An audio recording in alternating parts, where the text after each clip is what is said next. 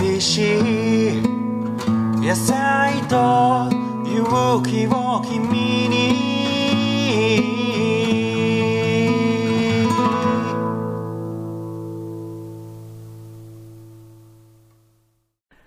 はい、どうも、有機農業系ポッドキャスト、小農ラジオです。えー、今日は、 Farmers English、久しぶりに、えーやっていきたいと思います。まあ、はい今日もよろしくお願いします。よろしくお願いします。インタビュー真央です。はい。えーと、じゃあ、お話を紹介してもらえますか？えーっとですね、今日は2022年7月1日のタイム誌から、えークリスパー Cas9 というゲノム編集についての記事を取り上げたいと思います。はいで、じゃあまずタイトル読もうかな。うん。うん。How Jennifer Daldana's life has changed since discovering CRISPR 10 years ago、えー10年前にクリスパーを発見してから、ジェニファー・ダウダナの人生はどう変わったかというタイトルです。えーと、ちょっと一番最初に話しておきたいのはですね、あの、我々、あの、生物、分子生物学とかそういう遺伝とかのことを、あまり専門家ではないので、あの、もしかしたら間違ったことを言うかもしれないんですけども、もしこれ違うぞっていうのがあればですね、あの、ぜひ教えていただきたいなと。いやー、なんかね、これね、クリスパーっていう言葉を聞いたときに、え、クリスパーって何？と思って、 Farmers English で取り上げたいなと思っていろいろ調べ始めたのですが、だけど、うんまあ正直めっちゃ難しいんですよ。その、遺伝子とか、そう遺伝子工学みたいのを大学で勉強してない人間がこういうことをやっちゃっていいのかなっていう感じなんだけど、うん。まあでもね、なんかすごい重要な技術というか、その、この記事の中にも出てくるんだけど、クリスパー以前とクリスパー以後ではもう世界は変わってしまったみたいな言葉が出てくるような、その重要な技術だし、農業にも非常に深く関係しているので、まあちょっと取り上げてみたいなっていうのと、あとすごくコントロバーシーっていうか、その議論を呼ぶ賛成する人と反対する人が、まあ、分かれてなかなか合意を得られないような、そのトピックの一つで、まあそういう複雑で微妙なところも、あえてやってみたいなとうんいう、まあ基本的には私サイドからのリクエストになってます。はい。あのー今回、で、これをやりたいんだっていうふうに最初来た時に、えーって、なんか難しそうだし、難しいよね。確かに、結構まあ、物議を醸す話になるだろうなと思ったから、うん。あんまり僕乗り気じゃなかったんだけど、うん。まあ、真央がどうしてもこれやりたいと、いうふうに言ってきて、て。はい。で、なんか僕もね、分かったつもりになってたんだけど、まあ、うんやっぱりこういろいろちょっと収録前にも、あの、勉強したんですけども、うんうん。これはやっぱね、まあ全部は全然やっぱり理解できなかったんだけど、でもまあ、農業ってすごく今この技術がめちゃくちゃ用いられるじゃないですか。うんうんうん。だからまあ本当に、これについてちゃんと知っておくことは結構大事だなというふうに思って勉強したんですけども、そしたらね、まあはいいろいろ、まあ悩みが、うん。なんか生まれさ、ましたねちょいちょい、あの、LINE とかで、こう、ゆうちゃんがいろんな動画とか投げてくるんだけど、もやもやするとか言って、もう、もやもや、何がもやもやするれんと思って。めっちゃモヤモヤしてるよ、未だに。あ、ちょっとじゃあ、まあその、今日はそのねもやもやを聞かせてもやもやください。についても、はい、話したいと思います。いや、私はあんまもやもやしてないんだよな。あ、そう。じゃあそこら辺をまたそう話しましょう。そうそう。なんで君はもやもやしないのっていうね。はい。じゃあですね。じゃあ、まあいつもめっちゃ長いんだけど。長いの、はいこの記事がですね、長くて、あの、ジェニファー・ダウダナ博士っドクター・ジェニファーがクリスパーを10年前に発見してから、この10年間で彼女は何を考えてきたかっていうようなことを語ってる記事なんですよね。うん。だから当然長くなっちゃってるんですけども、じゃあまあいつものようにちょっと記事に沿いながら話をしていきたいんですが、はい。まずジェニファー・ダウダナさん、はいはい。というのは、アメリカの科学者、生物学者、はい。えっ、と、で、カリフォルニア大学のバークレー校の教授です。このね、うんバークレーっていう場所がですね、私すごい好きでっていう話うん前しましたっけ、カリフォルニアのね。いや、これね、よく出てくるじゃないですか。このバークレーって。うんうんうんどんな場所なのかなと。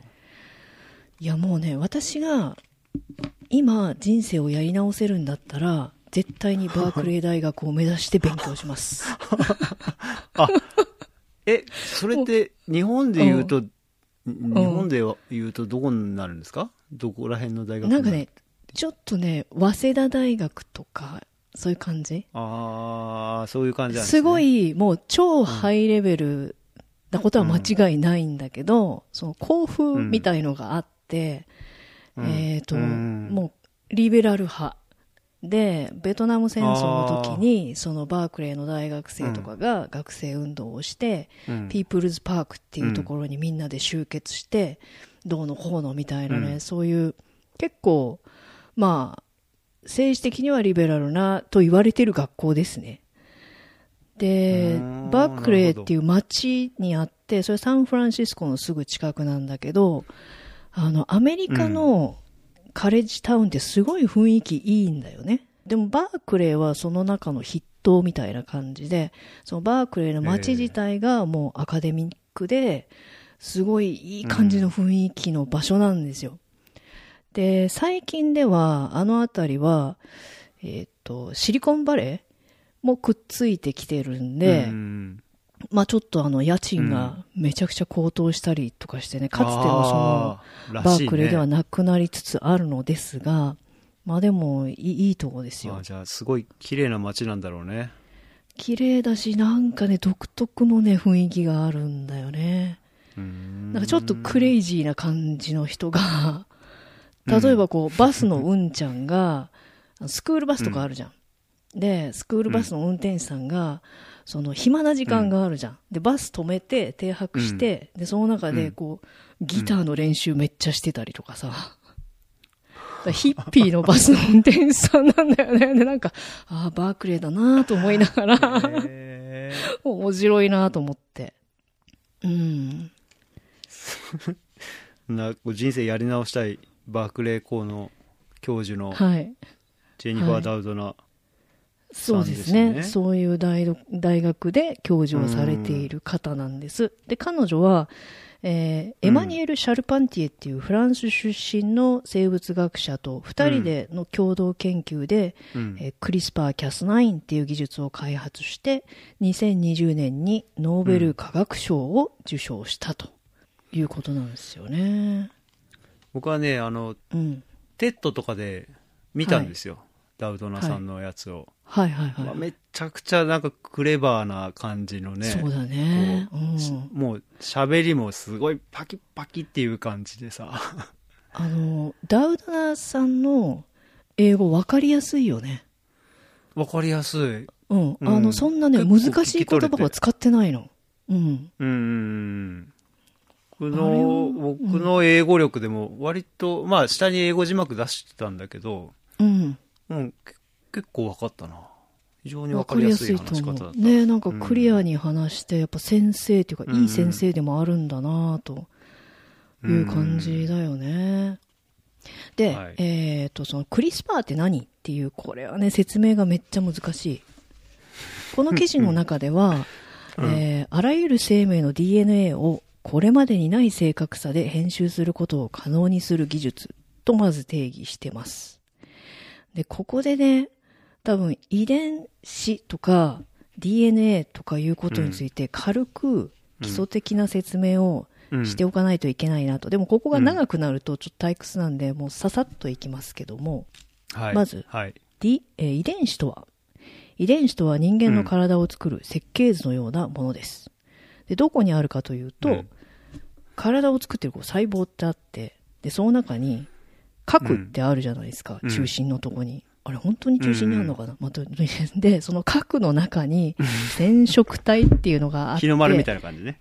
そうそうそうそうそうそう。はい。で、その中に染色体っていうのがあって、で、この中の DNA が遺伝子なんですよね。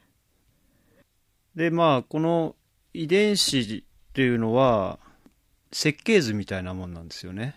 で、人間の体っうんうてん、タンパク質で、えー細胞とかってこうできてるじゃないですか。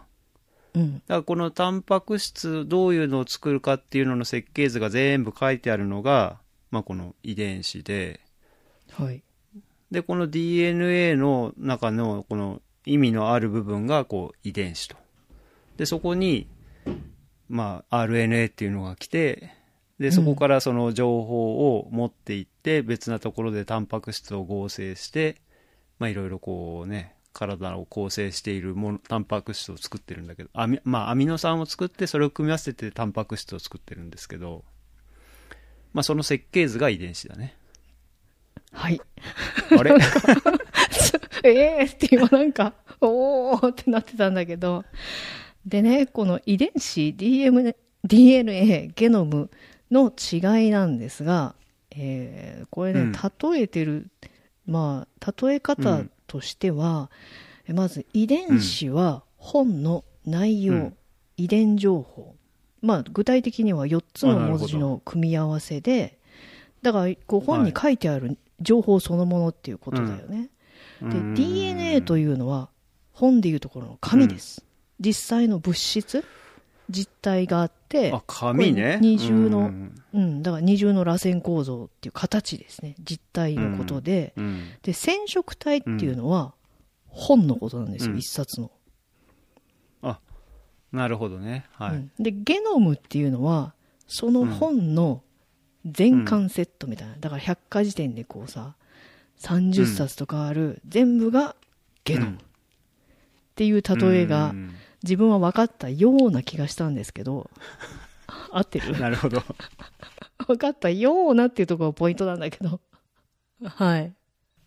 まあ、ゲノム編集っていうのが、どういうことかっていうと、まあ、そのさっき言ったように、この、まあ、遺伝子っていうのはぜ4つの A, T, G, C っていうので、はいこれがこう、わーっとこう、たくさん繋がってる中で、A, T, C のところは、うんなんとかっていうアミノ酸を作って、C, G, C のところはこのアミノ酸を作ってとかいうふうに、まあ、暗号みたいになってるんですけども、うんうんうん。まあ、これの一部に、一部をこう、正確にパツッと切るっていうのが、このクリスパーキャス9っていううん。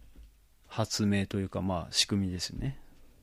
あのさ、それで、いろいろ調べてて、ちょっとまだ混乱してるんだけど、遺伝子組み換え、Genetic Modified Organization、オーガニズムか、っうん。ていうのと、うんこのゲノム編集、ジーンエディティングっていうのは、うん。どう違うの、っうん。ていうのが、私の理解では、遺伝子組み換えっていうのは、本当に組み換えで、全然関係ない生き物とか、まあ、植物かもしれないけど、から遺伝子の一部を取ってきて、入れ替えちゃううん。のが遺伝子組み換えで、それに対してゲノム編集っていうのは、他の遺伝子を取り込むことはしない。だけど、遺伝子に突然異変を起こさせる。っていう違いって思ってるんだけど、うん、大体合ってると思うけど、まあ、遺伝子組み換えっていうのは、別な生物から、まあ、ちょっとここを導入したいという部分だけを切り取って、その別な生物にこう導入するのが、えー遺伝子組み換えなんだけど、その、うんうんそれが入る場所っていうのはランダムで、どこに入るかっていうのが決まってないのね。ほう。はいはい。なんだけど、このクリスパーキャス9っていうのは、ものすごく正確に、塩基って全部で、塩基っていうのはさっき ATGC とかね。これが、まあ大体こう30億ぐらい繋がってるんですよ。うん。うん。その中で、決まった配列のところを、ピンポイントにパチッとこう切ることができるっていうのが、うんこの技術のすごいところなんですよ。あ、そういうことね。うん。だから、特定の病気の特定の性質をもうパキッと切って治しちゃえるっていうそうそうそうそう話なんだね。うん。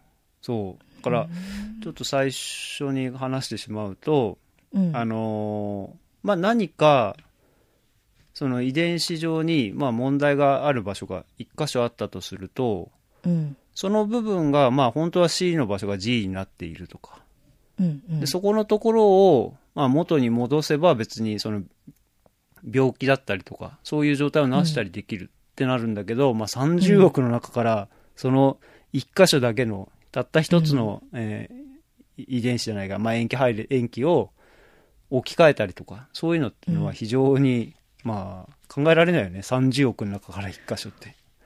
でも見つけられるってことだよね。うん、これができるようになったっていうのがすごい技術なんだけど、うん。まあ、このクリスパーっていうのははいもともとは、あのーまあ、古細菌っていう、まあ、細菌がいるんだけど、うん。これにウイルスがこう感染してくるんですよ。あはい。のーウイルスっていうのは、まあ、あ生物というよりは、まあ、これは遺伝情報だけを持っている、えーものなんですけども、うん。こう古細菌にその自分の遺伝子を DNA を入れて、えーまあ、その中でこう増幅しようとする、えーのことがあるんだけどもこの免疫システムとして、えーできたのがこのクリスパーっていうのものなんだけどうん。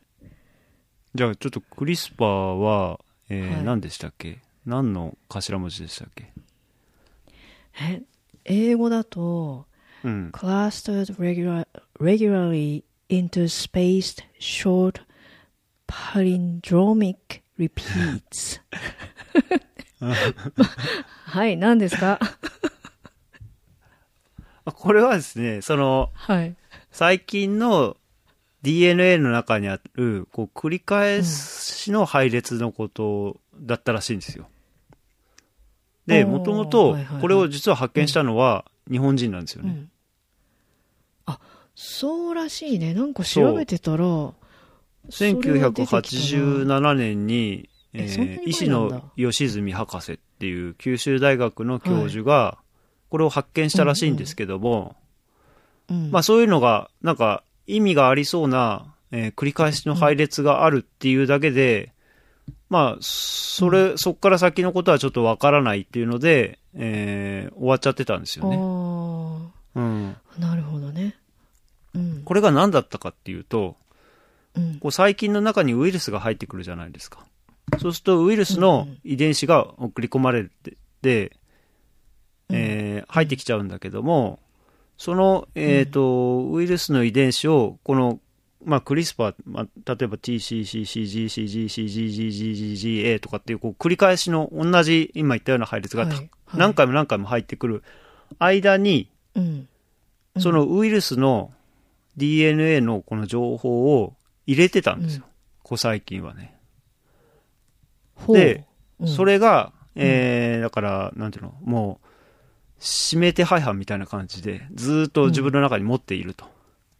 で、もしその配列、その、クリスパーの間に入っている情報と同じ遺伝子が入ってきたら、それをすぐに殺しに行くみたいな。はい。そういう免疫システムみたいなのを持ってたんですよ。うん。ああ、自分がね。自分と遺そうそうそう伝子がね。はいはい。うん。うん。古細菌はそういう免疫免免疫のシステムを持ってて、うん。で、まあ、これをうまく使ったのが今回のこのクリスパー・キャス9という技術なんだけど、まあ、このキャス9っていう方は、うん。あの、切る方ね。まあ、ハサミみたいな役割。うんよくハサミの絵で出てくるよね。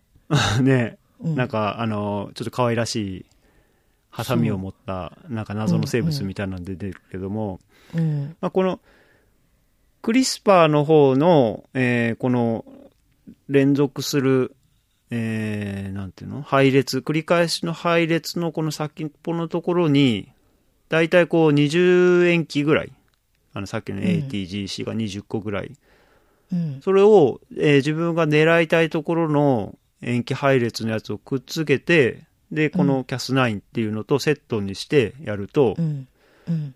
その遺伝子のところに、自分のあの、あーまあ遺伝子、まあ DNA のところに行って、うん。うん、なんかちょっとこのゲノムとか遺伝子とか DNA とかなんて言えばいいのかよくわからないんだけど、はい。まあ、それが、えー向かっていって、その30億の中からうん。狙った、あの、20塩基のこう配列のところを見つけてそこを見つけたら、そこをパチッとこう切っちゃう。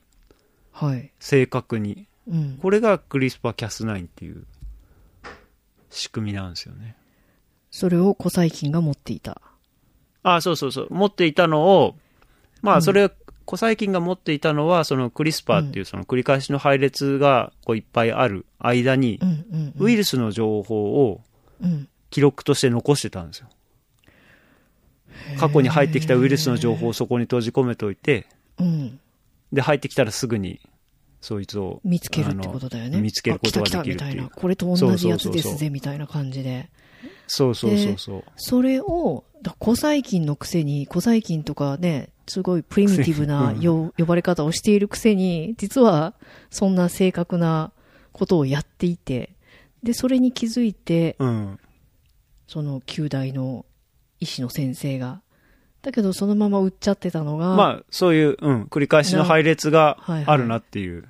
うん、長い時間をかけて今クリスパーキャス9として非常に注目されてるんだよ、ってそんな雑なまとめでいいの？なんか自信なくなってきた。なんかすごい今ツッコミの声が聞こえてきたんだけど。まあいいか。はいはい。そんなもんですよ私なんて。はい。それでこれがえそれが何？ノックインとか言われてるやつ？うーん、まあ、ノックインっていうのはちょっと、今日は話さずに、まあ、ノックアウトっていう方で話すとすると、はい。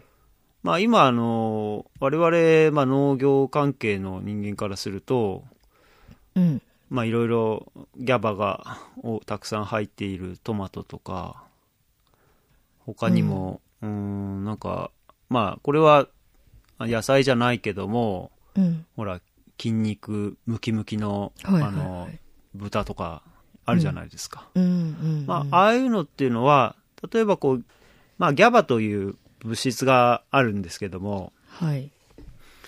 まあ、これは、あの、トマトの内部でこう合成されるんだけども、うん。まあ、ほっとくとずっとギャバができ続けちゃうと。うんうん。だからそれを止めるための、うんえーまあ、タンパク質っていうのがあるわけですよ。はいギャバの製造を止めるタンパク質。だからそれを壊しちゃうと。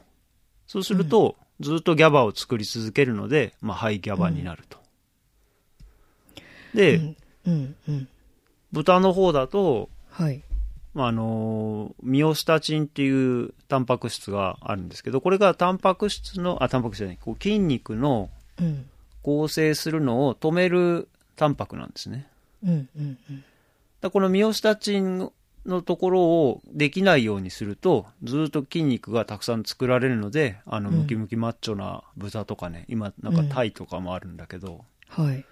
そういうのが作られるってことで、まあこれはノックアウトって言って、うんうん。まあ一個、一個の塩基をこうパーンとこう止めることで、えーできるはずだった、えータンパク質が作られなくなるっていう、まあこれを利用してるのが今このクリスパーキャス9の技術だと思います。まあ、特に日本でうんうん。許可されてるのはね、うん。ちなみにギャバっていうのは、えーうん。脳の興奮を鎮めて緊張やストレスなどを和らげる働きがある物質で、アミアミノ酸の一種ですって、うんうんうんうん。だからあの睡眠の質を高めたりとか、えー血圧を下げる効果があると言われている。そういう効果が報告されていると。トマトにストレス社会に生きるあなたみたいな。トマトで解決しようっていう そうそうそうそう。ギャバがいっぱい入ったチョコレートとかね流行ったよねなんかちょっと前に。あそうなんだ。うん。いや全然知らなかったなじゃあオフターゲットっていうのは何ですか？うんまあ、オフターゲットっていうのは、はい。本当にその30億の中から20の配列を見つけてうん。切っているはずなんだけども、うんうん。それが本当に間違いがないのかっていうのが、いまだちょっとはっきり分かってないところがあると。だからもしかしたら狙いじゃない部分が切られちゃってるかもしれなくて、そうすると意図しない変異が起きてしまって、うん。まあそれがどういった影響を及ぼすのかよくわからないみたいな。だから、まあぜ全部見ないとわかんないわけだよね。本当にその狙いのところ以外が全く切られてないかみたいなのをえ、なんか大変そうじゃない ?30 何億とかさっき言ってたよね。うーん。だから、遺伝子が、うんあ遺伝子っていうか、まあ塩基配列が全部読まれているうん。植物については、オフターゲットが起きているかっていうのは、あの、わかるよね。まあ、それ全部読めばさ、オフターゲット起きてるかどうかっていうのは。はい。うん。けど、まあ、そうじゃない植物というか、まあう、ん生物の方がまだ多いから、オフターゲットが本当に全然起きていないのかっていうのかは、まあ、断定はできないと。へえ。まあ、そこら辺はやっぱりだから、うん、まあ、不安要素の一つだよね。うん。このね、いろいろ見てるとオフターゲットっていうのが出てきて、うん。これが出ちゃうと、例えば、うん。まあ、医療目的だったとしたら、がんとかがうん。発症する恐れがありますと。ああ、いうこともなんかそういうのもあったね。う。うんん。でそうなると、なんか、すごいリスクだよね。うん。うん。そうだよね。うん。で、まあ、ちょっと記事に戻りますが、えっ、と、まあ、これまでは対症療法でしか治療ができなかったような病気が、その、クリスパーの正確性によって、もしかしたら完全に治癒できる可能性が出てきてますと。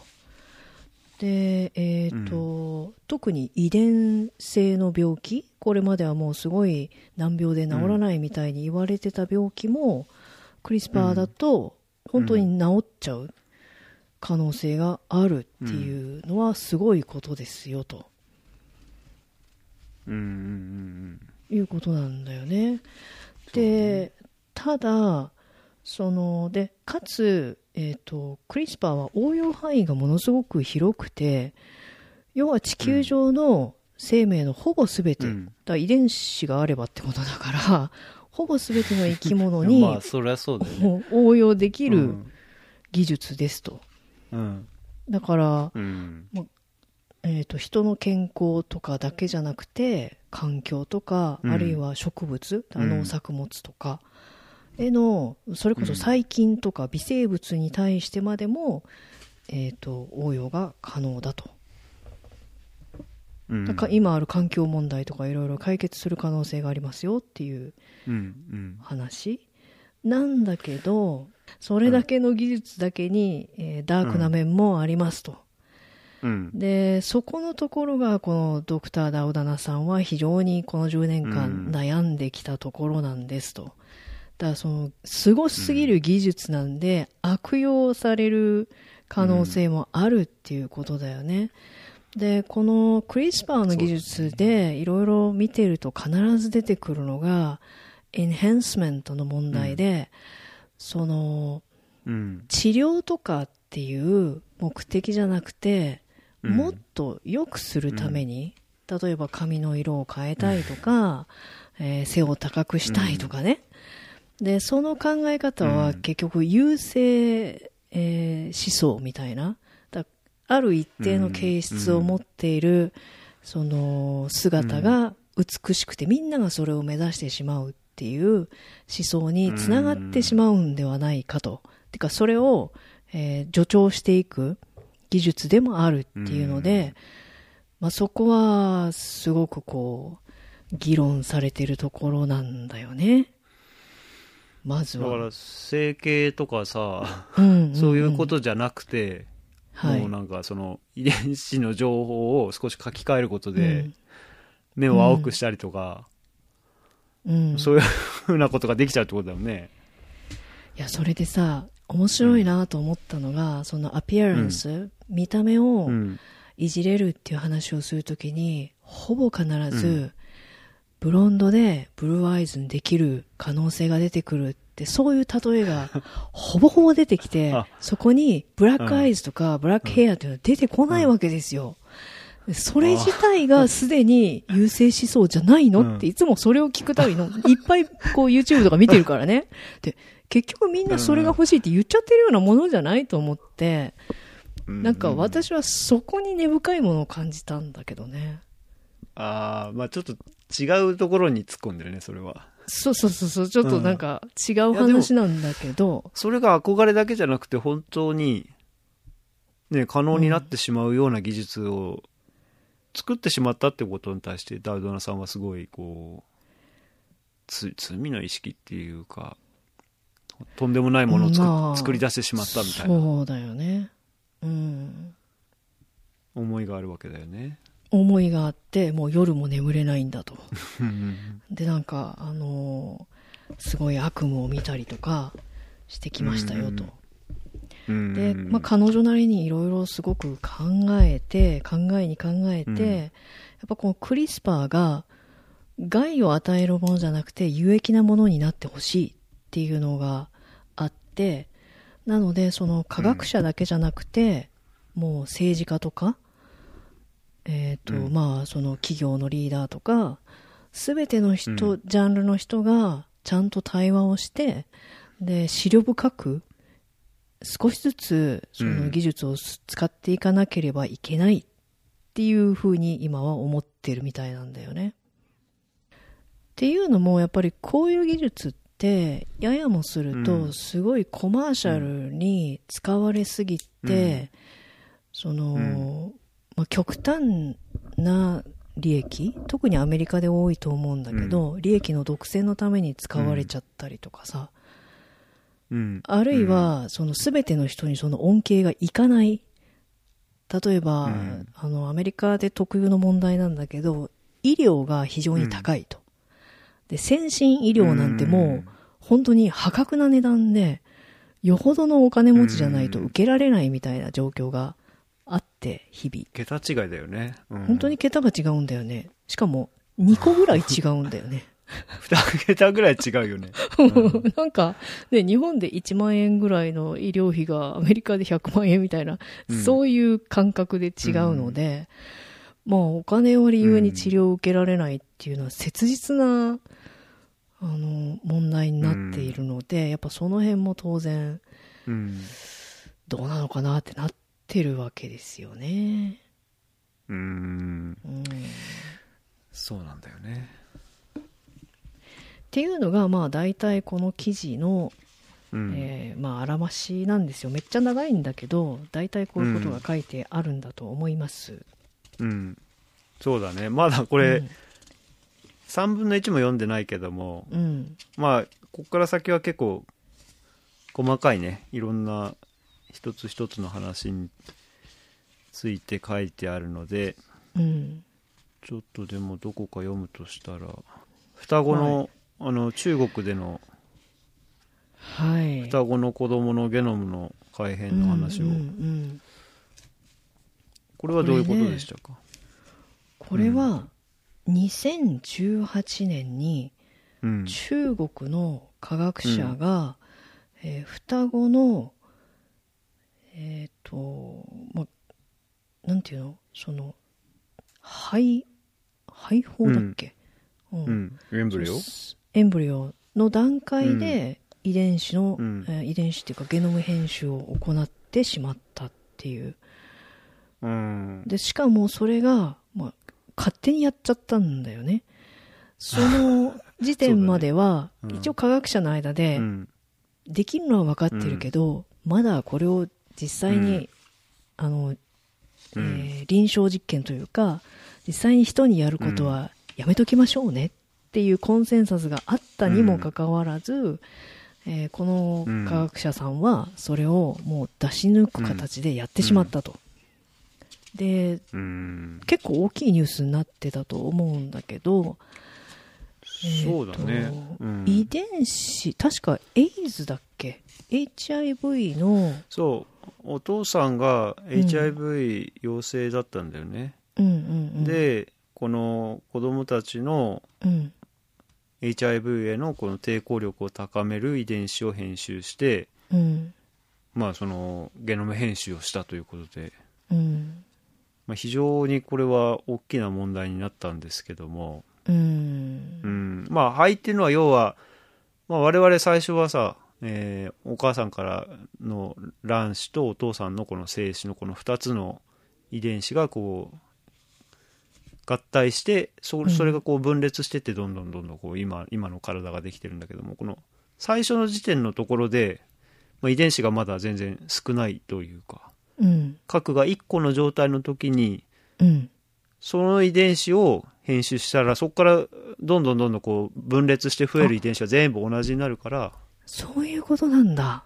そうだから今もう我々、はいはい。はいえー何何十兆みたいな細胞で構成されてるんだけど、うん。これ一個一個全部開発することできないから、うん、うん、だからまあこの子供の時にうん。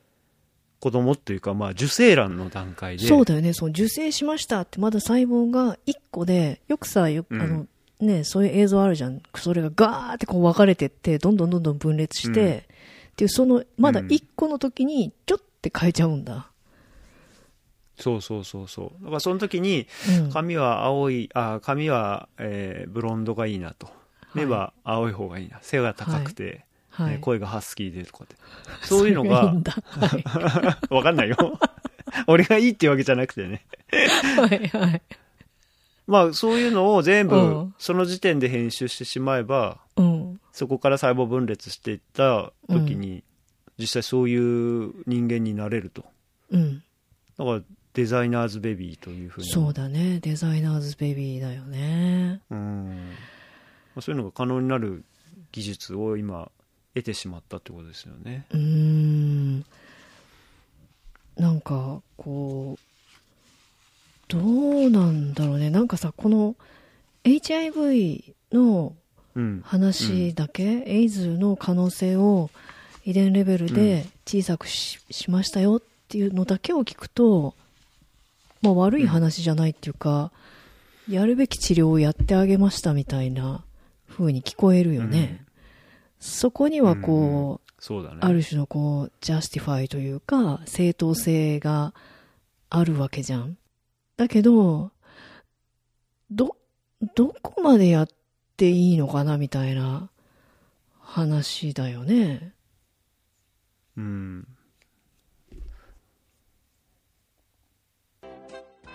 シンゴご飯よお、今日はチキンソテーか。いただきます。たくさんお食べそれにしてもなんか一味足んねえな醤油も飽きたしな何よ、文句ばっかり言って。じゃあ、これをささっと一振りよ。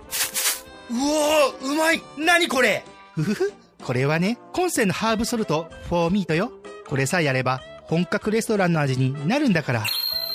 塩加減とハーブの調和がたまらんお魚にはフォーフィッシュ、お野菜には for tomato もあるわよ。試してみてね。もっと早く使えや。2022年コンセファーム大雨被害応援商品をよろしくお願いします。詳しくは概要欄のリンクから。じゃあねうん。もう一つねこう17番のとこね、はいはい。まあ、さ作物への恩恵ということでうんうんうん。確かに、ここは私たち一番気になるとこですよね。ちょっと Farmers English として少し読みましょうかせっかくだからあ、すいません。えー、CRISPR's treatment on crops で、うんえーどこ読もうかな。The future of agriculture, drought resistant rice, pesticide resistant wheat, and better tasting tomatoes. Plants are all seedlings representing the future of agriculture. で、さっきの言葉が続くんですが、えー、と例えば、干ばつに強い米農薬に強い小麦より美味しいトマトうんなど、えーうん農業の未来を象徴している苗たちが今育てられてるんだよね、うんそのゲノム編集をしてここら辺まで行くとね、それでも、さっきのノックアウトではないんだよね。もうちょっと俺も、あの、あんまり専門的なことは分かんないんですけども、うん。狙いのところで、はい。キャスナインがこう、パチッと切るじゃないですか。うんうんで、切ったら、あの、くっつくんですよ、基本的には。うん。切られたらうんうんうんはい。で、くっつくんだけど、くっついたらまた認識されるから切られちゃうの。キャスナインで。はい。で、また切られて、うん。で、何回も何回もやってるうちに、はい。そのうち間違ってくっついちゃったりとか、もううんくっつかなかったりとかすることで、うん。まあ、くっつかないことはないのか。うん。それで、えーその、タンパク質の合成がうまくいかなくなるのが、ノックアウトでしょ？はい。あのー干ばつに強い米とか農薬に強い小麦ぐらいになってくると、うん。そこに別な DNA の、あの、鋳型みたいなのを持っていって、うん。その切れたところに新しい DNA を入れ込むような。うん。で、そうしたら今度はその農薬に対する耐性を持つタンパク質を作らせたりとか、うん。うん。そういう風になるんですよ。だからもうこれは、なんていうの、ただ切るだけじゃなくて、まあもともとは持っていなかった、その塩基配列を導入するってことで、まあ半分遺伝子組み換えだよね。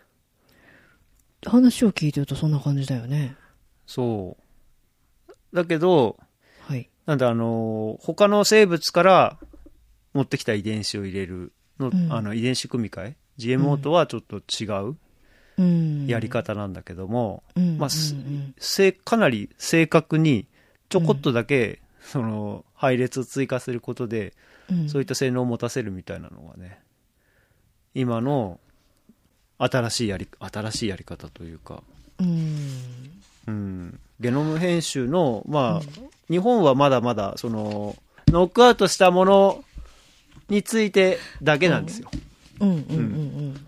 だけどもアメリカとか、まあ、海外では結構このノックインっていうのかなちょっとわかんないんだけど、うん。別な、えまあ、遺伝子情報をこう導入することで、うん。まあ、もう自由自在みたいな感じにしてるわけですよね。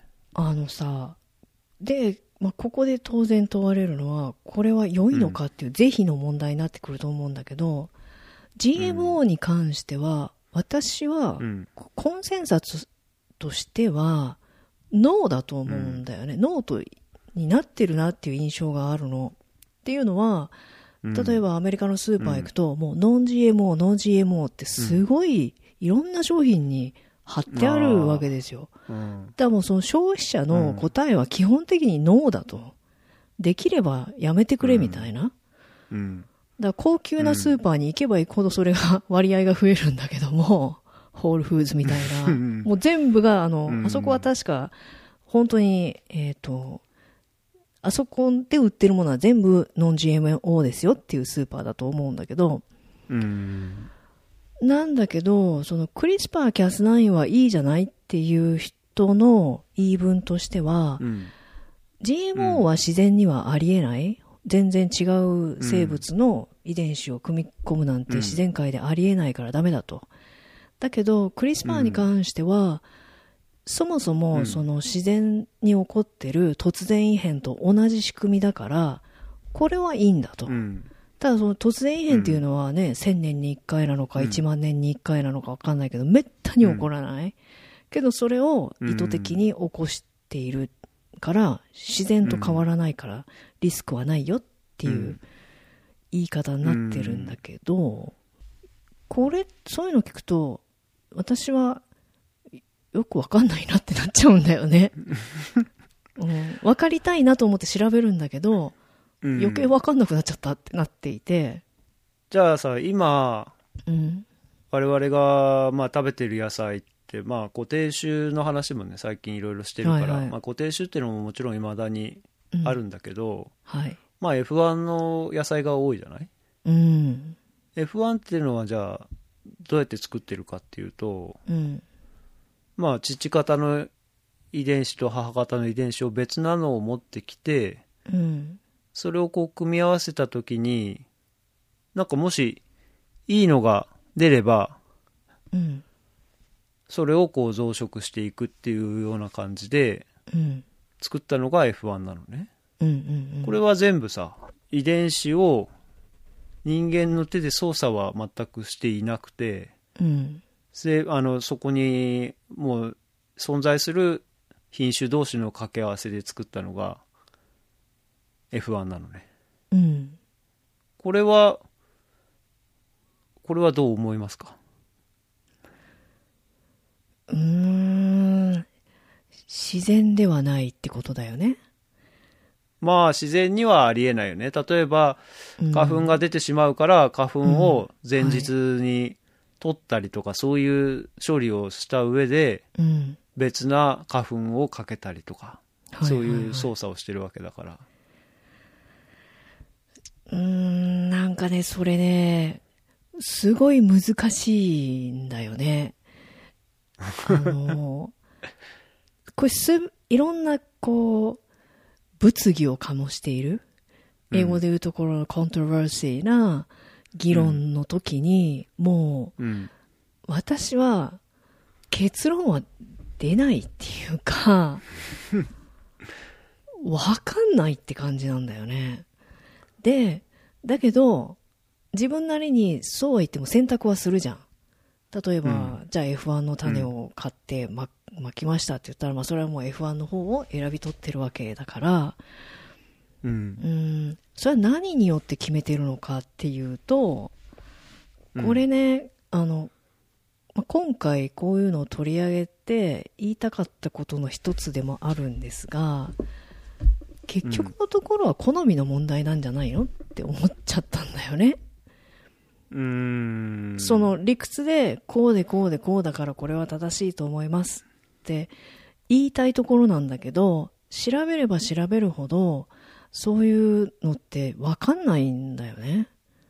多分、うん仮に自分がその遺伝子を専門的にやってる人間だったとしても、やっぱりどっちかに結論は出していくわけで、それは自分の知ってる情報で判断してるだけのことなんで、結局それがいいか悪いかっていうのはものすごい長い時間が経って分かるか分からないかっていう話で、そもそも正しいとか正しくないっていうのよく分かんないんだけど、って考えていくと、まあ F1 いいかなとか固定種いいかなとかあるいはどっちも使い分ければいいんじゃないみたいのってうんすごい極端な言い方でこれ言うと何言ってんだよって言われそうで怖いなと思いつつも言うけどあえて言いますが、うん。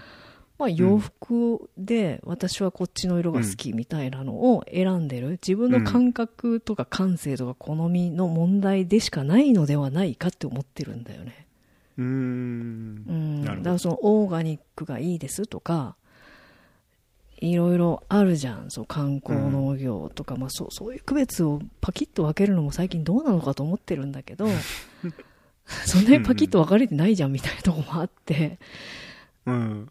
だけどそれもやっぱオーガニックっていう世界観が好きだから選んでるんじゃないのかなって思ってるんだよね。なるほどね。うん。だってさまあ、好みの問題なだけで。そうそうそうそう。オーガニック、ちょっと話すごい飛躍しちゃってるけど、オーガニックで確かに農薬は使ってませんと。で、化学肥料も入れてませんよ。けど、うんえっ、と、その農機具を動かすための動力としての石油は使ったりとかして、その炭素の排出はあるわけですよ。とかね。うんそのあるね、うん大きな目で見たフットプリントを見たときにどっちの方が環境に負荷がかかってるのかは正直わからないから、ジャッジできない問題だなと思ってて、でもそれを選び続ける理由はやっぱりもう好みの問題って思ってるんだよね。で、そう考えると、でもそう考えたら、自分と全く反対のことを選択してる人を責める気持ちもない、うん。なくなるんだよ。だってこの人の感性はこれを選ぶ感覚の人だから、うんね、だだからまあ、うん黒い服が好きな人を黒い服が好きだなんてとんでもないって言うってことはありえないわけじゃん。あ、そういうの好きなんですね、みたいな。そんな感じで、すごいね、こう、フラットに見れるんですよ、その考え方をすると、自分は。うんで、それでいいんじゃないかなっていう感じです。まあ、そういう風な議論に結構今なってる人結構多いと思うんだけど、うん。なんていうの、それってさ、なんか、うんまあ私はこう思うけどあなたはこう思うからうん。っていうので、うんまあほっといてよっていうさ、お互い、あなたがそう思うのね、ふーんって、私はこう思うけど、まあ別に何も言わないみたいな。うん。うん。なんか、まあそれがね、なんか一番こう、まあ摩擦がないというか、うん。なんかでも僕はね、もうちょっと踏み込みたいなと思ってて、はい。何ですか？まあ好き嫌いっていうのも一つの重要なこ好みの問題と言う言ってしまえばなんかそれで終わりなんだけども、うん。うん。じゃあさ例えばゲノム編集されたうん。ものってうん。食べたいと思う、う？ーん。そうだな。ものによるとは思うんだけど、うん。あんまそこまでやんなくてもよくないっていうのが自分の感じかな。そう。例えばさっきのギャバー、えっ、と、高ギャバトマトとかいうのも、え、トマトに精神安定剤的な機能を求めちゃいます？っていう。ななるほどねそういうのがいらないだろうと、な、うんなんか、ちいや、そうじゃなくて。他のものから取るとかトマトをいっぱい食べればいいだろうとかそういうことねいや、それよりも、自分の感覚でいけばだよ。もっとこう、いい土作りをして、いい環境で、ちゃんと、あの、良いトマトを育てれば良いじゃないですかって思っちゃうんだよね。うんうん、うん。まあこれはさうん。あの有機農家同士が話してるとまあ俺は、はい。あできれば避けたいなと思っている方なんだけども、はい。あの2人ともそういうふうな避けたい派だから 話としてはこう あんまりこう盛り上がらないので、あえて僕はちょっとあ 違う立場からのような話し方をしてますけどもあの、うん。最初に言っておくと僕はどちらかというと、えーできれば関わりたくないというか、うん。うん、あのまあなんか嫌だなっていうふうな感覚を持っている。はいはいはい。ゲノム編集に対しては。うん。でもそういうふうに思いながら今回このいろんなことを調べていくと、うんま、ずその F1 というのはうん。こういう人為的に交配していいものを選んで、まあ、遺伝子を、あの自分たちのこの好みの形質にななっているものを選んできてるわけだよね。うんうん。であとあの放射線放射線、えー育種っていうのを知ってる？知らない。放射線育種っていうのは、うんえー放射線をこう種に当てることではい。放射線ってこうあの DNA にこうダメージを与えるんだよね、うんうん。そうするとこれはまあノックアウトなわけでうん。だけどどこに当たってるか分かんないわけうん。だから種にバーッとこう放射線を当ててそれを撒いてその結果としてなんか突然変異を誘発してるといううん。でその中で素晴らしい形質のものが、まあ同じものをこう例えば1万粒撒いてもしかしたら1個突然変異が出るかもしれないっていうのをもっと高い確率で出して、もちろんなんかどうしようもないのもいっぱい出てくるんだけどもうんうん。いいのが出てきたらそれを材料にしてまた育種をするみたいなそれが放射線育種っていうんだけどはい。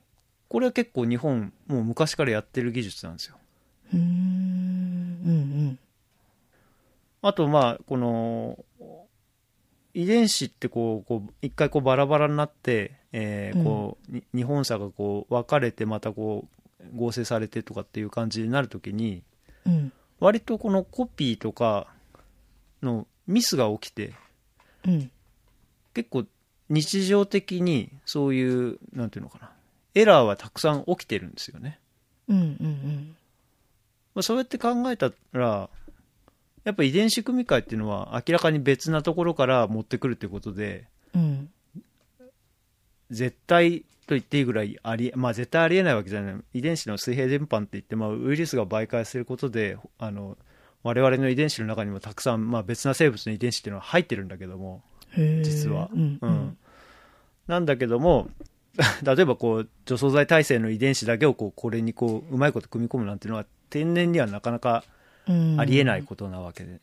うん。でも、このクリスパーキャス9を使った技術で、うん一箇所だけ切るみたいなのっていうのは、うん。これまで我々が頑張ってどうしてもここのほうれん草のベト病にかからないようにしたいって言って、たくさん選んできた中で、うん。えーもう何万種類も試して一つだけ出てきてやったこれだって見つけたのとうん。もしかしたらキャス9を使ってパツッとこう切った、うん。まあノックアウトだけでそれができるのかちょっとわからないけども、うん。うん。ほうれん草っていうのは結果としてもしかしたら同じ遺伝子かもしれないわけうん。はいはい。ノックアウトされている部分がもし同じだとしたらうん。この時に僕はあの F1 でまあそういうまあ昔から従来からある技術で作った交配して作ってそのベト病に強くなったほうれん草だったらおそっか。すごい。すごい技術だ。うん。い。ただきますって。食べるんだけども。うん。ゲノム編集の方はやっぱりなんか食べたくないなと思ってしまう。うん。でも今話したようにもしかしたら同じものかもしれないし、うんうん結果的にね。それだけの手間をかけずにうん。精度高く、もん。う分かってるんですよ、はいそはい。こここの部分だっていうのが。そしたらそこだけをうまく改変することによってできるとうん。でそこまで分かっている、うんさらに例えば大量にあの収量性の高い小麦ができる技術があると、はい。それはまあ本当にわずかな、えー塩基配列をちょっと変えるだけでそれができるようになるとうん。でそれで救われるぎあの命がもしあるはいここまで全部揃ってますけどどうしますかって言われた時にうん。ノーいやこれはどっちの倫理なんだろうっていうかさうん。だって人の命が助かるかもしれないっていう技術はい。が目の前にあってもう使えるようになってるのにうん。これをうーんまあなんか嫌だっていうだけで なんか自然じゃないしいいものなのかなっていうそうそうそうそうなんだよね。あの、うん。本当にそうで、そういうなんか、必要性がはっきりあるものに対しては、まあ、是か非かって言ったら、是っていう答えが出しやすいと思うんだよね。でも、うんもうちょっと先に進めたとしてですよ。うんまたこれも、あえて、物議を醸すような発言だなと思うんだけど、そこに終わりはなくないですかって思ったりもするんだよ。あの再現がないってこと？そうそうそうそう。だから、はい、終了が増えました。で、うんよかったですね、みたいな。で、例えばじゃあそれで人口がめっちゃ増えていきます。もっと食料がいります。じゃあもっとうん作らないといけませんね、みたいな感じになっちゃったりとか、あるいは病気に関して言えば、それを、この病気は治りました。だけど、違う病気も果てしなくあって、あるいはそれをやったことでまた新しい病気が出てくるかもしれないし、とか、なんかキリがないなって思っちゃって。まあ、キリがないからやめましょうって言ってやめられるもんではないと思うんだけども、なんかたまに、そこに、こう、進んでるようでいて、何も進んでねえみたいな気持ちになる時があるんだよね。こう、あの、ん。なんだろう、うんマウスっていうかさ、なんだっけ、あの、ハムスターだっけ、うん。が、こう、ちっちゃいうん。車輪みたいなおもちゃの中でくるくるくるくるって回って、ずーっとこう運動してる、あんなイメージに思う時があるんだよ。うん。うん。桁数だけ変わってってるけど、やってることがなんか一緒っていうかって思っちゃうと、うんなんかそこが解決にはなっていかないんじゃないのかなって思っちゃったりして。まあでも一時的にはうん。解決をするよねまあでもそれがキリがないっていうんだろうけどもうん。まるでなんかちょっと推進派みたいな感じの話ぶりですけどもあでもそうなっていくと思うの？世の中はうん、そうだね。だってうん。もしはい。遺伝子チェックをした時点で、あうん。あのもうなんかがんになる可能性を秘めているとか、うん。うんなんか遺伝病を持っているっていうのが分か分かるような時代になった時に、うん。なんでその分かるのに調べないんですか？調べてキャス9でそこの部分を改変すれば、その病気なくなるのに。だからダウドナさんの悩みっていうのはうん。そういうのが分かるようになってしまったと。うんだからこの倫理っていうものをうんどう、うんなんていうのかな。どっちに対しても倫理が立つというかさ、助かる命を助けることは、まあ倫理上正しいけども、じゃあ、遺伝、あの、塩基配列を改変することは倫理的に正しいのかって言ったら、うんまあなんていうの、同じステージで話ができるようになっちゃったわけだよね。ううん。ん。うん。どっち取るんだって。うん。ものすごい悩みだと思う。それはさ例えばだよ。自分の、まあ、子供とかがさ、ん。そういう病気だったらもう何をしてでも治したいって思うだろうね。そう思うじゃん。100年200年後のことなんて知らんわっていう、治る技術がありますよってって言ったらもう家売ってでもあのその治療を受けますみたいなそういうことをアメリカで実際やっちゃってるわけだよね。うん。うん。けどその実際だってそういう気持ちにもなると思うよ。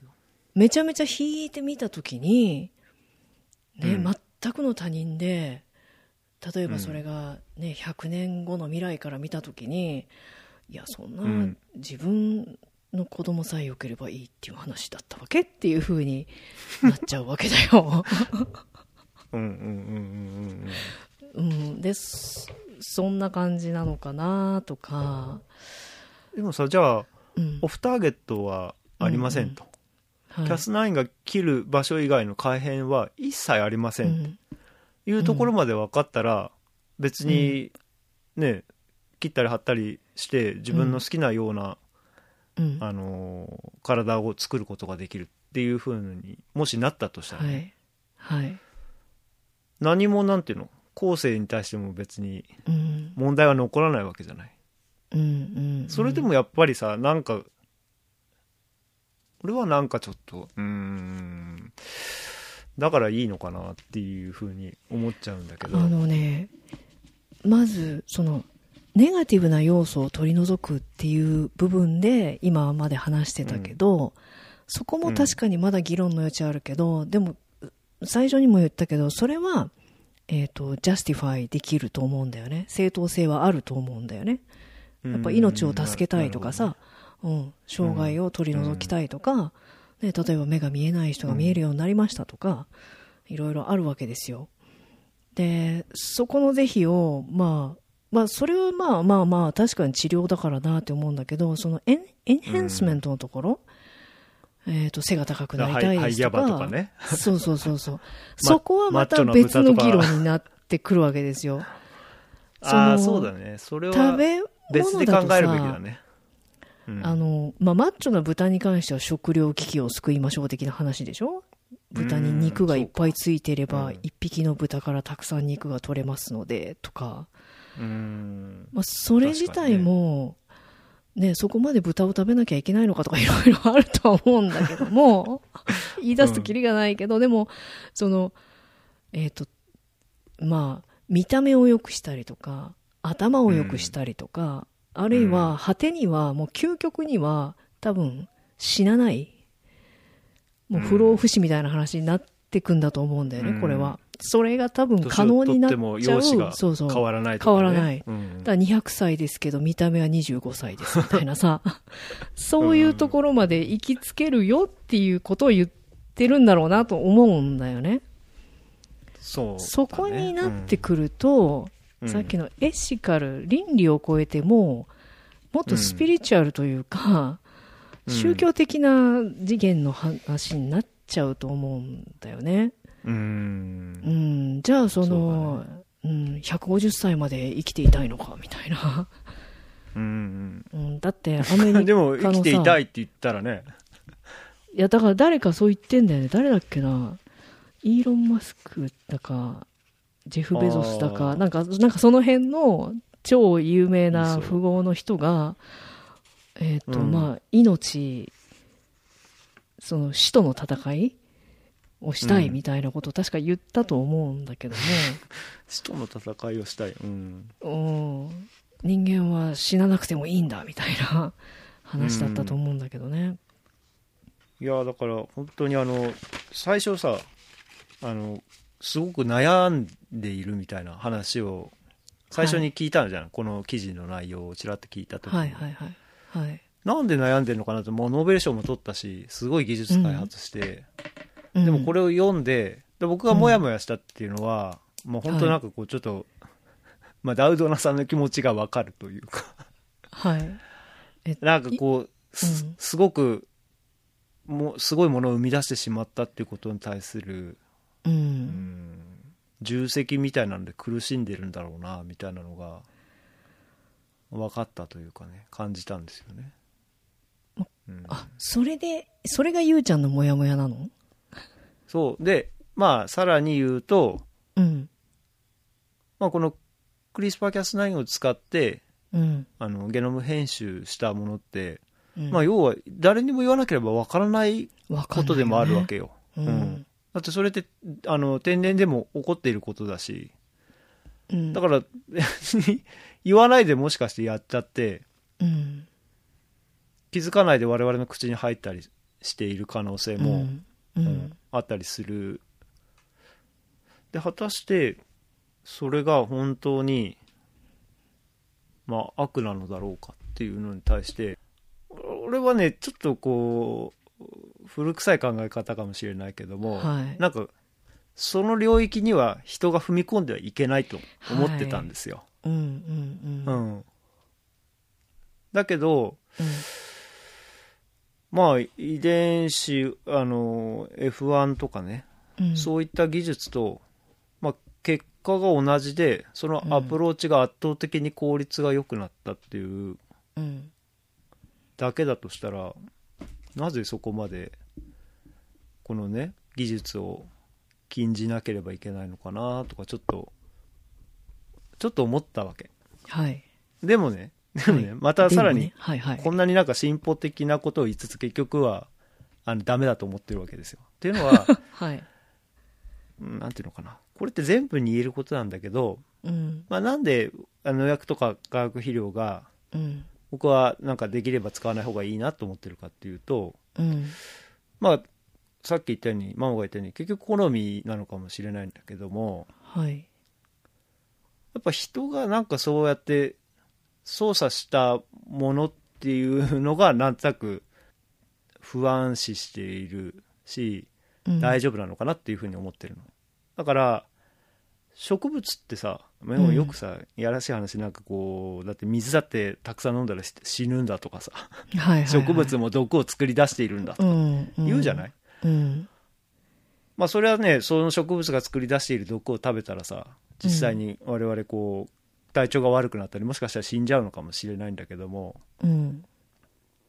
なんかそういう天然物に対してはまあしょうがないかなみたいなはい。気持ちで、うん。うん、まあ向き合えるんだけども人が合成したものでなんか体に害があったら、それは避けたいなっていうような気持ちがあるのようん。だからこの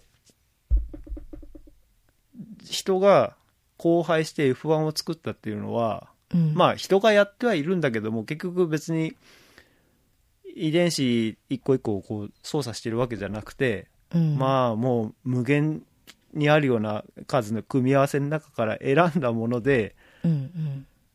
なんかまあ頑張って作り出したものこれはなんとなく植物の力をどうやって引き出してるのかっていうのを人間のこう労力で払ってるっていうことでまあいいかなみたいな感じがあるのね そうなの？うん。うん、はいはい。だから F1 に対してはまうんあなんかすごい工夫の結果できたものだからはい。いいとうんいうふうに僕は思っているいるんですけどもうん。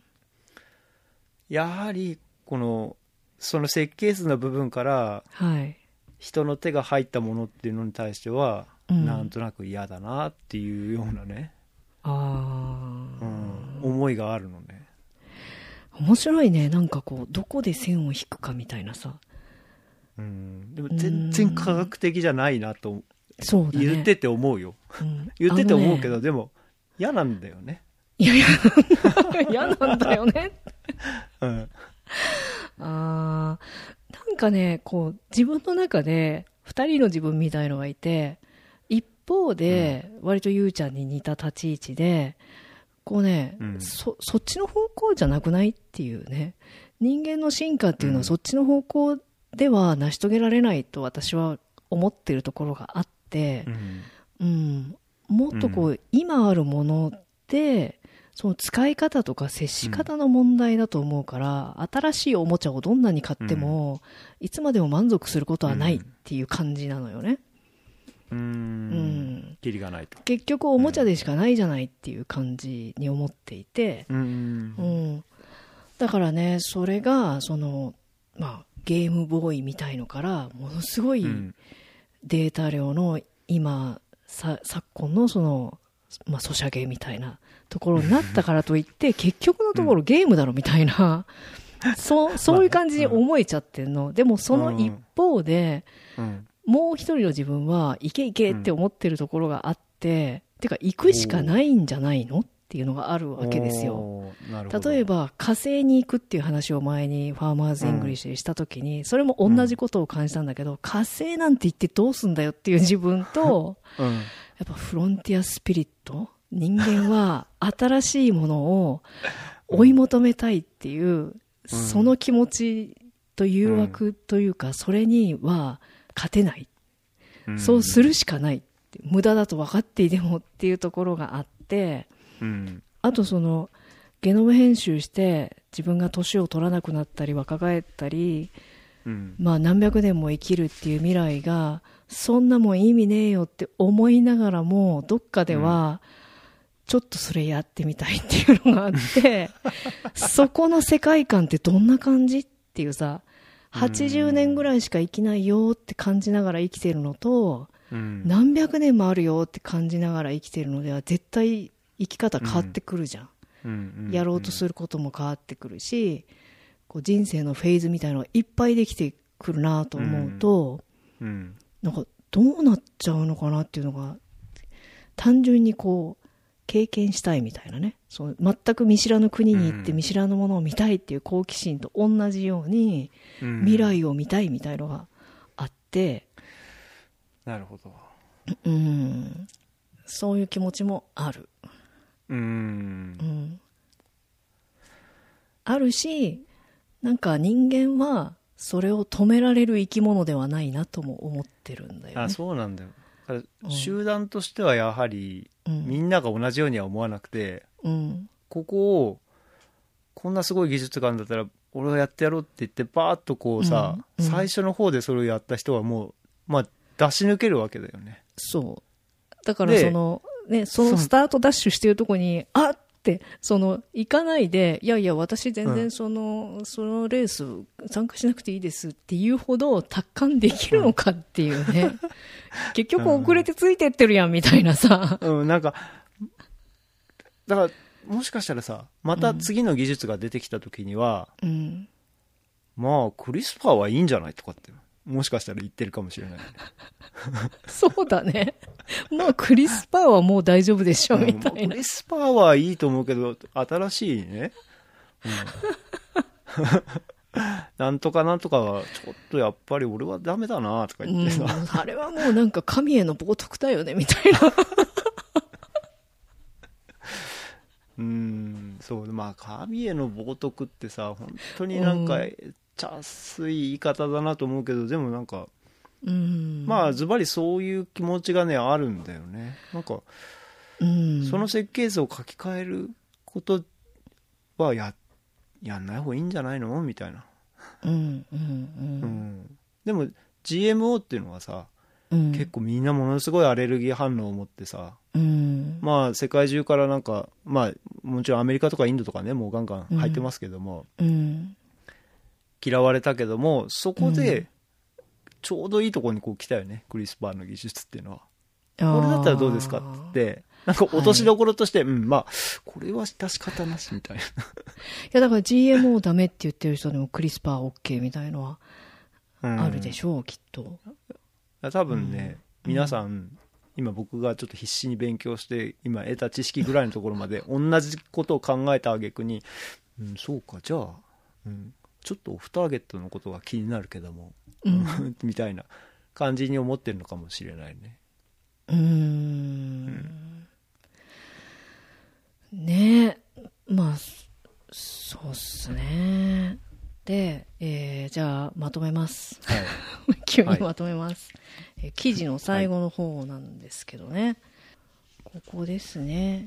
えーまあ、ダウドナさんが、うん。えっ、と、ナパバリーっていううん。カリフォルニアのね、北カリフォルニア、行ったことある？ゆうちゃん、ナパバリーって。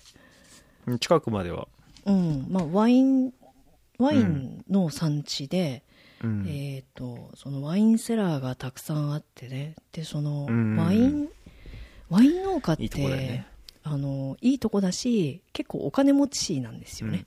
うんで、そのワインセラーのお金、う んえーワインセラーの畑とかに行くと、試飲をさせてくれて、で、試飲って言ってもね、うん。そんな、結構おしゃれなところで、素敵なグラスとか、素敵うなん。チーズとかを出してもらいながら試飲するっていういい感じの。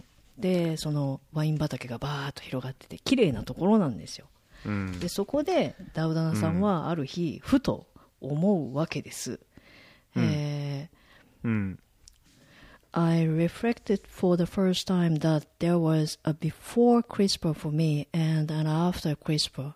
My life had forever changed, and so had the world. って言っていて、えー私にとってクリスパー以前とクリスパー以後があるということを初めてはっきり理解しました。私の人生は永遠に変わってしまいました。で、そしてまた同じように世界も変わってしまったのです。で、まあ、この時この人はズドーンと来ちゃったんだよね。うん。はい。そうって。いう終わり方です、この記事は。いやー、これは本当にね、全部読んで、最後ここを、本当に、ここでグーってなった。すごく辛くなった。ああ、あ、そうなんだ。うん、めちゃくちゃ背負い込んじゃってるんだな、ダウトナさんは、と思って。ダウダナーさんは、あの、情報が一番集まるところにいるわけで、うん。私なんかのもう、んに比べ物にならないほど情報を持ってると思うんだよね。しかも頭がいい人だから、そうクリスパーがもたらすであろう未来みたいなものをすごい精度でこう見てるわけじゃん。うんどんな風になるかっていうのをもう分かってる部分がすごくある中で、そうだよね。その情報の重みというか、すごいものを作ってしまったみたいな。あの、記事の途中にも出てくるけど、私は単なる大学の教授で、えークラスで、まあ、遺伝子学とかを教えてたのに過ぎなかったと。だけど今ではもう全然違う。すごい有名になっちゃって、うん大変なんですみたいなことが書いてあるとこがあったけどね。うん。まあ、そそうだね、今、こんな我々でも知ってるぐらいに有名になってうん。っていうのもあるけど、やっぱこのクリスパー以前以降っていうのが本当に世界を変えてしまったんだなっていうのは、うん今回これを読むにあたって、うん。特にあのなんかギズモーゾかどっかのアニメーションの動画が非常に分かりやすかったんだけども、うん。見たあれ、送ってくれたやつね。うん。見た見た。うんうん。いや本当にやっぱり世界を変えるすごい技術だなんだなと思って、うん。で、まだ多分ね、私たちは見えてないよね。その、うんコンセクエンスっていうか、実際に変わったっていう実感はないと思うんだけど、どうもこれを見てると、例えば2000年の時点でのインターネット以前とそれ以後みたいな。で2000年の時点ではまだわかんないわけじゃん。え、そんなに大きな変化ですか？みたいな。でも今になってみると、いやーもう別世界だろみたいな。世界変わったよね情報量が桁違いだし、うんそれこそこうやって話してるのだってそのせいじゃんうんうん出会うはずのない、まあそれはそうだね。うん。っていう感じでしょう、うん、いやでもやっぱインターネットよりすごいもっとインパクトのあるあのー転換点だと思うんだけどまあインターネットって別に知らなくてもさうん、別になんていうの生活できるじゃない？ああオフラインで。うん、オフラインでも、まあ、でもこのもしゲノム編集の技術がすごい普及していった時には、うん。その体のな体のレベルにこう格差みたいなのができちゃうわけじゃない、うん、そこだよね、まあ、それインターネット知ってる人の方が格差って言ったら、まあ、情報たくさん持ってるっていうのはもちろんあるけども、うん。別にでもそんなのさ、うんうんうん。まああんまり大した差じゃないっていうか、うんそうだね。だけど例えば病気にならない体を持つことができる方や、うんうん、でもなんかそれを拒否することによってもう全然生きることが長生きできないとかさ。うん。病気になっちゃうとか、そうだよね。だからすごいことを選択させられるっていうことだよね。いやそう選択させられるのがねうん。嫌なんだよ。嫌なんだよ。いやっていうか嫌だね。荷が重いよね。さ荷が重すぎるじゃない、いやだってだからさっきから言ってるように80歳で死んでもいいんですか？それとも300歳まで生きますか、みたいな。でそれには1000万円かかりますよみたいなさ。そういう世界観？うーんそうだね。あるいはその子供を作るときにもう自分はもう何も変えられないんだけどさうん。自分の子供を産むときにその子供はそういう形質を持って持つこ持たせることできますよ、今ならとか言われたらうん。どどうしようみたいな。例えば周りの人ね80%の同じ世代の子供が300歳まで生きられるようになってるのに この子だけは80歳でいやそれまずいだろうってなってとかさそういう話？そう病気それすごいね。にならないようにできるのにしなかった、そう。でなんでお母さんなんで私はあの80歳で おばあちゃんみたいになっちゃってんゲノム編集してくれなかったのよってもしかしたら言われる時代が来るかもしれない。よ怖いね。なんか歯の矯正の話みたいだね。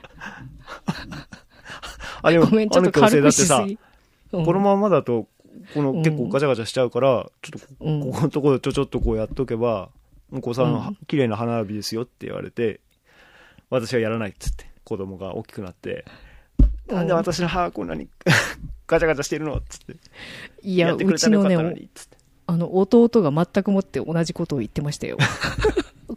歯並びは親の責任だよとか言っちゃって。ああすごいこと言うなと思ってさ。めっちゃ含みあるねそれでしょ？なんか、すごい私はそれを聞いた時に深い恨みを感じたんだよね。え、この子そんなこと考えてたんだ、みたいな。すごいねしかもその話を父から聞いたのね。で、父がなんかしょんぼりしちゃって、それで。いやそれはしょんぼりするわ全然気づかなかったんだよねとか言って、おお父さん後悔してると思って。でもなんか、そ、そういう話なのかなうん。え、でもそう考えるとさ、親の選択がすごいね。も、もはや、親の経済力も含めてかもしれないけど。そうだね。ちょっとうん。なんか農業からだんだん離れてきてしまっているけども、はい。本当にすもう世界が変わるっていうことだよね。これは。えーやばいじゃん。自分のさ、まあ、自分子供いないけどね、孫とかひ孫ぐらいの世代になったら、なんか、スーパーサイヤ人的な、こう、え、そんな感じ？もう全然違うやん、みたいな。そうだよね。もうなんかさ頭の中にスマホが埋め込まれるぐらいの未来しか考えてなかったけどもうそれを超えてきたね。完全に。これはでも超えてるよね。何も埋める必要はありません。根本的に変えてあげます、みたいな。設計図ちょっと一つ消すだけであなたも、いや 病気になりません。がん になりません例えば IT150 にししてあげますよ、生まれた時からって言われたら別に何もチップ埋め込まなくてもさ。でもそうなったらさ本当に多様性とかなくなっていくだろうね、それこそブブロンドヘアの青い瞳の 人だからが。なんでブロンドタウンいや分からんよ。俺は別にそういうの好きじゃないけど。好好きじゃないっていうか、あの好みじゃないけど、はい、まあなんかタイプってあるじゃない、うん。流行りの部分にこう収束してったら多様性もどんどんなくなってっちゃうのかなとか、生物の集団としての強さっていうのはやっぱこの多様性もうん。さすごい大事なうん。ことじゃない、だからそういうのも失われてっちゃうとしたらうん。破滅への道なのかもとかね。